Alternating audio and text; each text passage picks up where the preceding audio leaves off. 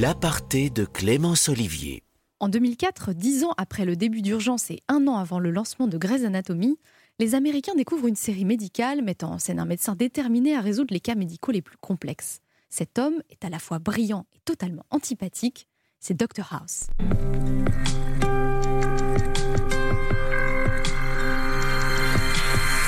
Dr House, c'est l'anti-héros par excellence.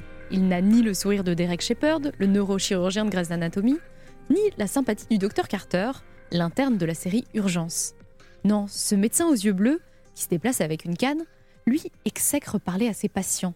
Il est cynique, ne fait confiance à personne, et il résout froidement les cas médicaux les plus difficiles. En fait, le personnage interprété par le Britannique Hugh Laurie tient autant du médecin que de l'inspecteur de police. Et pour cause, il s'inspire directement d'un des plus célèbres détectives de la littérature, britannique lui aussi, Sherlock Holmes. Pour comprendre pourquoi, il faut que je vous ramène aux origines de la série. Quand il imagine Dr House, au début des années 2000, le créateur de la fiction, David Shore, a une envie. Mettre en scène un médecin pas comme les autres, un personnage original, un homme qui sort du lot. Et il pense à un héros de fiction qui l'a profondément marqué, c'est Sherlock Holmes, le héros d'Arthur Conan Doyle. Pour David Shore, le personnage du détective est fabuleux parce qu'il captive les lecteurs alors qu'il manque totalement d'empathie. C'est son charisme, mais surtout son esprit de déduction qui font tout le sel du personnage. Pour bâtir le caractère de son héros, le créateur s'inspire alors grandement du détective. Mais David Shore ne se limite pas à transposer le caractère de Sherlock Holmes.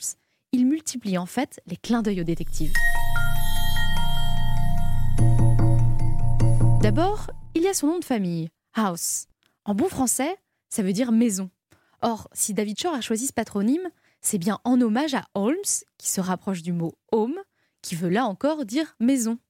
Autre point commun entre les deux personnages, ils ont le même numéro d'appartement. 221 Baker Street pour Holmes, 221B pour House. Mais ce n'est pas tout. Les deux hommes partagent aussi une addiction, la cocaïne pour le détective et le vicodin pour le médecin. Qu'est-ce que vous faites? Je prends des analgésiques. Ah, pour, pour votre jambe? Non, parce que j'adore le goût. Vous en voulez un? Ça soulagera votre dos.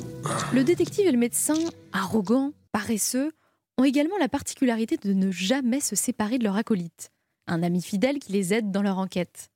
Watson pour l'un, Wilson pour l'autre. Enfin, Sherlock Holmes, comme Gregory House, sont des passionnés de musique. Ils pourraient passer des heures à jouer du violon pour Sherlock et du piano pour le doc.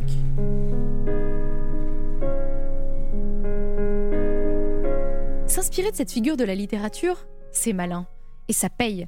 Jusqu'à 80 millions de téléspectateurs ont suivi les enquêtes médicales de Dr House, superbement interprétées par Hugh Laurie.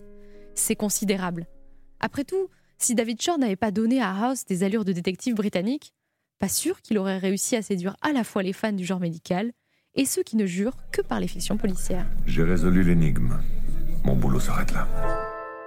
Dr House, c'est une série en 8 saisons, 177 épisodes, à voir sur Amazon Prime Video.